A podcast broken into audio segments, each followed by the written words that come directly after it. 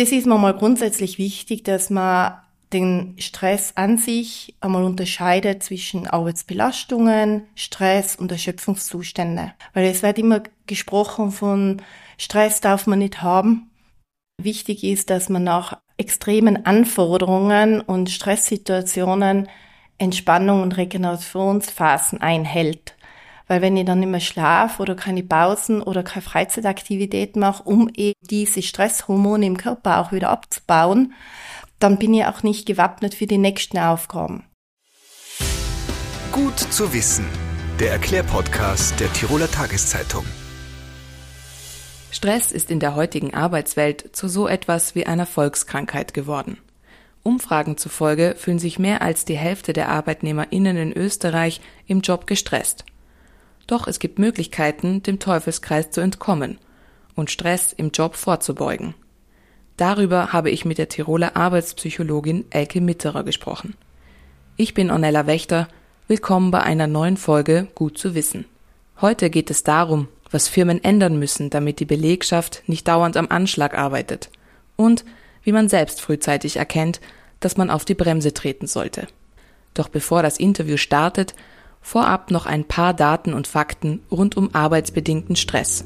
Spoiler, Sie zeichnen kein gutes Stimmungsbild in den Betrieben. Gestresst fühlen sich Arbeitnehmer und Arbeitnehmerinnen vor allem von zu hohem Arbeitsdruck und wachsenden Überstunden. Das ist die Essenz einer aktuellen Befragung von rund 2000 österreichischen Betriebsräten und Betriebsrätinnen. Die Studie der Arbeiterkammer und vom österreichischen Gewerkschaftsbund zeigte auch, vier von zehn Beschäftigten haben das Gefühl, ständig erreichbar sein zu müssen. Als eine der Ursachen der Überbelastung wurde der Personalmangel genannt. Betriebe würden immer öfter versuchen, mit weniger Arbeitskräften mehr zu produzieren. Eine sehr groß angelegte Umfrage, bei der mehr als 30.000 Mitarbeitende in 30 Ländern befragt wurden, zeigte, dass fast die Hälfte über geistige Erschöpfung klagt. Jeder fünfte verspürte Burnout-Symptome wie Dauermüdigkeit oder Probleme bei der Konzentration. Mit Blick auf die Altersgruppen sind vor allem junge Menschen von Burnout-Symptomen betroffen. 88 Prozent der 14- bis 29-Jährigen in Österreich werden von Energiemangel, Antriebslosigkeit, aber auch Zukunftssorgen geplagt. Viel Gesprächsstoff also. Und damit zurück zu unserer Expertin Elke Mitterer. Jeder und jede kennt es vermutlich, wenn es im Job mal stressiger ist, die Terminkalender sind voll, die Arbeit stapelt sich, die Deadlines sitzen im Nacken und man macht vielleicht auch zu wenig Pausen. Dazu kommt der Personalmangel in Firmen. Auf Dauer sorgen solche Arbeitsbedingungen ja für Stress und genau darüber möchte ich mit Ihnen heute sprechen, Frau Mitterer. Schön, dass Sie da sind. Danke für die Einladung und ich freue mich auf das Gespräch. Die Weltgesundheitsorganisation stuft Stress als eine der größten Gesundheitsgefahren des 21. Jahrhunderts ein. Im schlimmsten Fall eben mündet dieser chronische Stress in einem Burnout. Aber wie bahnt sich das Ganze denn eigentlich an? Also wo beginnt denn der Stress? Man ist ja nicht von heute auf morgen ausgebrannt. Generell möchte ich mal einfach erklären, dass Stress ein subjektiver Zustand ist. Wir müssen mal differenzieren zwischen Erschöpfungszuständen, also Burnout, das Trendwort und Stress an sich. Stress darf jeder mal haben, weil im Grunde erlebe ich einen Stress, wenn meine Ressourcen und meine Kompetenzen nicht mehr für die Herausforderungen ausreichen in dem Moment. Das ist ein momentaner Zustand. Wenn er chronisch wird, kann er natürlich sich langsam anbahnen und natürlich dann steigern. Und da kommt eben auch nicht der Schöpfungszustand, kommt ja nicht von heute auf morgen, sondern über längeren Zeitraum. Das ist mir mal grundsätzlich wichtig, dass man den Stress an sich einmal unterscheidet zwischen Arbeitsbelastungen, Stress und Erschöpfungszustände, dass man das mal grundsätzlich einmal versteht. Weil es wird immer gesprochen von Stress darf man nicht haben in gewisser Weise brauchen wir alle Herausforderungen, auch Deadlines, was da gesprochen worden sind, weil der Mensch im Grunde erst dann zur Höchstleistung auffahrt, wenn er einen gewissen Anspannung im Körper verspürt. Und das bringt uns zu Hochtouren. Und dann haben wir erst einmal die Höchstleistung. Also Sie meinen, es gibt auch eine positive Form von Stress, weil sonst ist man einfach vielleicht unfordert in der Arbeit, wenn man halt irgendwie nicht so das Gefühl hat, okay, man wird gebraucht und das ist jetzt wichtig und diese Aufgabe gehört erledigt. Das, ja, auf alle Fälle, vor allem eine Herausforderung. Wenn wir überhaupt keine Herausforderungen hätten, dann, dann fahren wir auch nicht zu unserer Hochleistung. Dann können wir unsere Fähigkeiten und Kompetenzen auch nicht richtig einsetzen. Wie lang kann denn jetzt so eine positive Form des Stress anhalten? Also was ist eine gute Belastung und wann beginnt das denn jetzt zu kippen? Gibt es da Zeitrahmen oder ist das einfach ja subjektives Empfinden? Kommt es auf die auf die Aufgaben drauf an? Ja, ein Zeitraum kann man jetzt so definitiv nicht formulieren. Wichtig ist, dass man nach extremen Anforderungen und Stresssituationen Entspannung und Regenerationsphasen einhält. Weil wenn ich dann nicht mehr schlafe oder keine Pausen oder keine Freizeitaktivität mache, um eben diese Stresshormone im Körper auch wieder abzubauen, dann bin ich auch nicht gewappnet für die nächsten Aufgaben. Und dann fängt der Teufelsrad dann schon an. Also wichtig ist, dass man generell einfach wirklich gewisse Struktur einhält, also Anspannung, Entspannung, wie beim Herz, oder? Anspannung, Schlag, und wieder Entspannung. Ich kann es auch gut vergleichen mit dem Autofahren. Nur wenn man ständig auf der Gas, auf dem Gas bleibt, werde ich nicht einmal aus der Bauklücke kommen. Also ich brauche Gas, Bremse, aber auch ich brauche Kraftstoff. Das heißt entweder Diesel, Benzin oder Strom. Und ich muss ich davor checken. Wie viel Energie habe ich? Und wie viel kann ich jetzt da situationsbedingt aufs Gaspedal treten? Und wie viel muss ich bremsen? und welches Ziel habe ich? Wohin will ich kommen? Wann? Wo? Welches Ziel will ich erreichen? Bleiben wir bei diesem Bild mit dem Autofahren. Oft verpassen ja die Menschen dann auch den, den richtigen Moment, jetzt auf die Bremse zu treten. Auf welche Symptome sollte man da jetzt im Vorfeld achten, damit man merkt, okay, man fährt jetzt wirklich mit dem Resttank sozusagen? Also wenn man beim Vergleich und dem Bild Auto bleibt, dann ist unser Sympathikotonus das Gaspedal und die Bremse der Parasympathikotonus. Das heißt, der Sympathikotonus ist dafür, dass wir angespannt sind, erregt sind, da spüren wir unser Herz, da spüren wir unseren Puls, da sind wir ja in erregten Zustand, da die Muskelspannungen spüren wir da, damit wir eben kraftvoll wirklich durchstarten können. Es braucht man aber diesen Wechsel zum Parasympathikotonus, damit wir runterfahren können, dass sich auch wieder alles beruhigt, dass die Durchblutung gut funktioniert, dass auch Appetit da ist, dass auch der Magen, weil wenn wir in Stresssituationen sind, dann braucht man das Blut in die Muskeln und definitiv nicht in die Sexualorgane, in Magen-Darm. Und da sind auch genau dort auch die Probleme dann, dass Unlust auftritt, Verdauungsprobleme auftreten, alles was mit dem Verdauungstrakt ist, kann auch Kopfbeschwerden, Rückenbeschwerden auftreten. Infektanfälligkeit natürlich auch, Bluthochdruck, das sind alles Beschwerden, die schon uns zeigen, Moment einmal, unsere Bremse funktioniert im Moment nicht. Und es sind alles kleine Hinweise. Wenn jemand ständig infektanfällig ist, dann sollte er sich vielleicht wirklich mal überlegen, Vielleicht braucht er einfach einmal viel Schlaf und eine Erholung. Gibt es eigentlich Menschen, die anfälliger sind für, für Stress, also die weniger gut damit umgehen können? Erschöpfungszustände und Resilienz, wie das schöne neue Wort ist, ist natürlich abhängig von meiner vergangenen Lebensgeschichte oder aktuellen Geschichte. Wenn wir jetzt bleiben bei einem Erschöpfungszustand, ein Mensch hält relativ viel aus. So im Daumen mal Bi baut sich das über 15 Jahre auf, also wenn man wirklich redet. Der Mensch hält wirklich viel aus.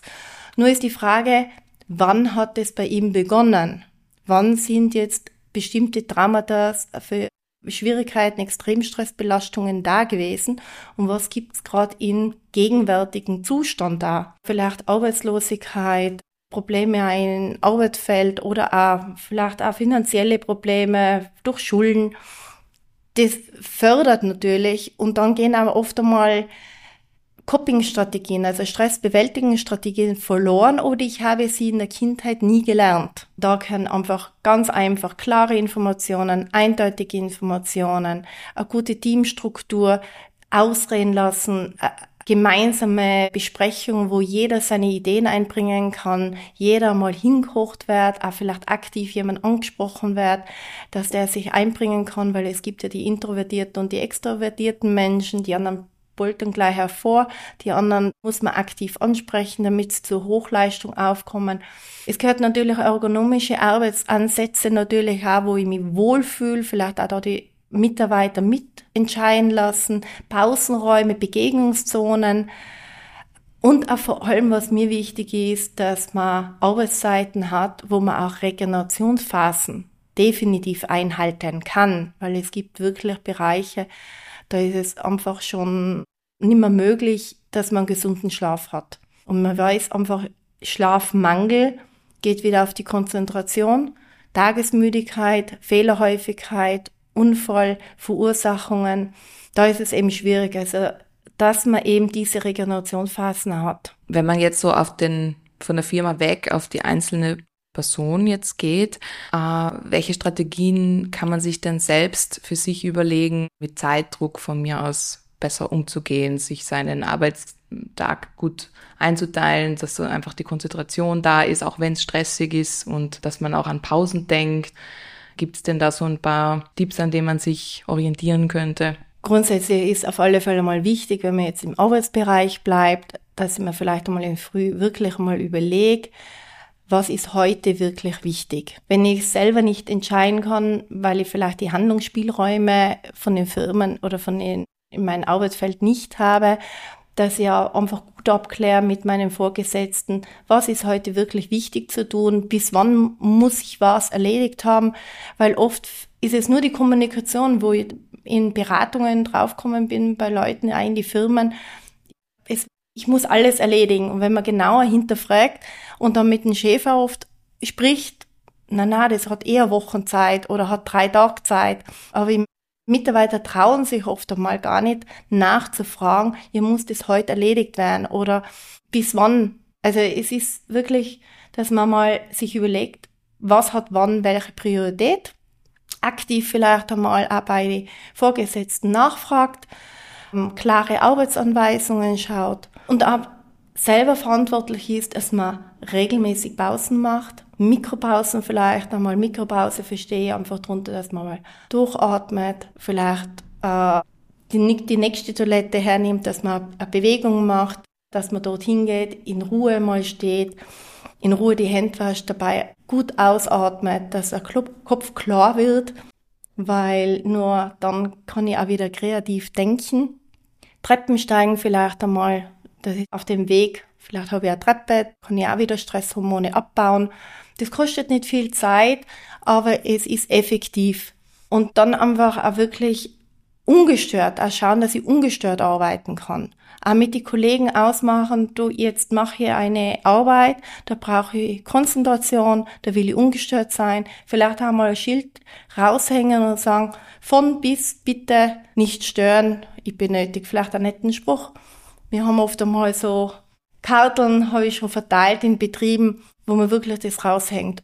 Es macht einen Unterschied. Wenn ich heute ein Protokoll schreiben muss, wenn ständig jemand reinkommt, dann brauche ich vielleicht den ganzen Tag dafür. Wenn ich aber eine Stunde konzentriert arbeiten kann, dann bin ich in einer Stunde fertig. Was mir noch dazu zum Schluss einfällt, ist ja, während der Pandemie war ja, waren ja Arbeitsbedingungen die Arbeitswelt an sich ziemlich im Fokus, weil einfach sehr viele Branchen dann davon betroffen waren von Kurzarbeit, die Pflege war am Anschlag, also es gab sehr, sehr viele Homeoffices dazugekommen, also Arbeitsbedingungen, die man vorher nicht so kannte. Und es wurde auch viel über ja, Arbeitsbelastungen und, und Stress in der Arbeit gesprochen. Hat sich denn jetzt, nachdem man die Pandemie hinter sich gelassen hat, etwas zum Positiven verändert oder sind wir eigentlich immer noch am selben Punkt wie vorher? Was, was ist so Ihr Eindruck? Ich glaube, generell ist es einfach schwieriger geworden. Ich merke einfach, dass es noch beschleunigter geworden ist. Wir beobachten, die, das Homeoffice-Arbeiten hat Vorteile, hat aber auch ganz viele Nachteile. Ich finde, es ist immer noch notwendig, dass man im Präsent in einer Firma ist, sich direkt ausgleicht und, und abstimmt in Präsenz. Es ist zwar nett, dass man halt einmal Homeoffice und im Videocall oder Telefonkonferenzen bestimmte Dinge mal kurz besprechen kann, aber in einem Gespräch, auch wir, wir schauen uns auch zwar grundsätzlich an, aber trotzdem wandern unsere Gedanken, äh, unsere Blick irgendwo raus, einmal in Fenster raus aber beim Bildschirm habe ich immer wieder nur den starren Blick auf den Bildschirm. Da ist es schon unfreundlich, wenn ich mal kurzzeitig schaue. In einem normalen, so wie wir jetzt da sitzen, in einem normalen Gespräch, schaut man sich an, schaut mal weg, schaut wieder hin. Und das fördert auch die Kreativität im Gehirn, in der Kognition. Und das fehlt einfach, wenn man, man spürt den Menschen, man hat einfach ganz andere Begegnungen. Das ist sicher mal schwierig man muss sich genau anschauen, wo passt noch Homeoffice, in welchen Bereichen, welche Tätigkeiten machen die Menschen, äh, die Mitarbeiter, ähm, hat jemand Betreuungspflichten, wo es vielleicht Erleichterung ist, wie viel Fahrzeiten hat jemand. Ich denke, man muss sich das genauer anschauen. Man kann nicht generell sagen, es hat einen Nachteil oder es hat einen Vorteil. Ich glaube, man muss einfach die Kombi sehen. Eine regelmäßige Präsenz in der Firma ist wichtig die Leute haben eben durch dieses Homeoffice ein bisschen verlernt, den sozialen Kontakt, Interaktionen, auch Konflikte dadurch anzusprechen, auszusprechen. Weil wenn ich Konfliktbewältigungsstrategien habe, bin ich auch resilienter. Weil ansonsten schlucke ich alles rein, erzeugt dann Ärger. Wenn ich aber etwas gleich mit jemandem mal unter vier Augen bei einem Kaffee ausreden kann, dann ist es anders, bei einem Videocall weiß nicht, ob man das jetzt mal so ansprechen kann oder auch macht. Es ist halt schwieriger. Frau Mitra, vielen Dank für das Gespräch. Dankeschön für die Einladung. Das war Gut zu wissen, der Erklärpodcast der Tiroler Tageszeitung.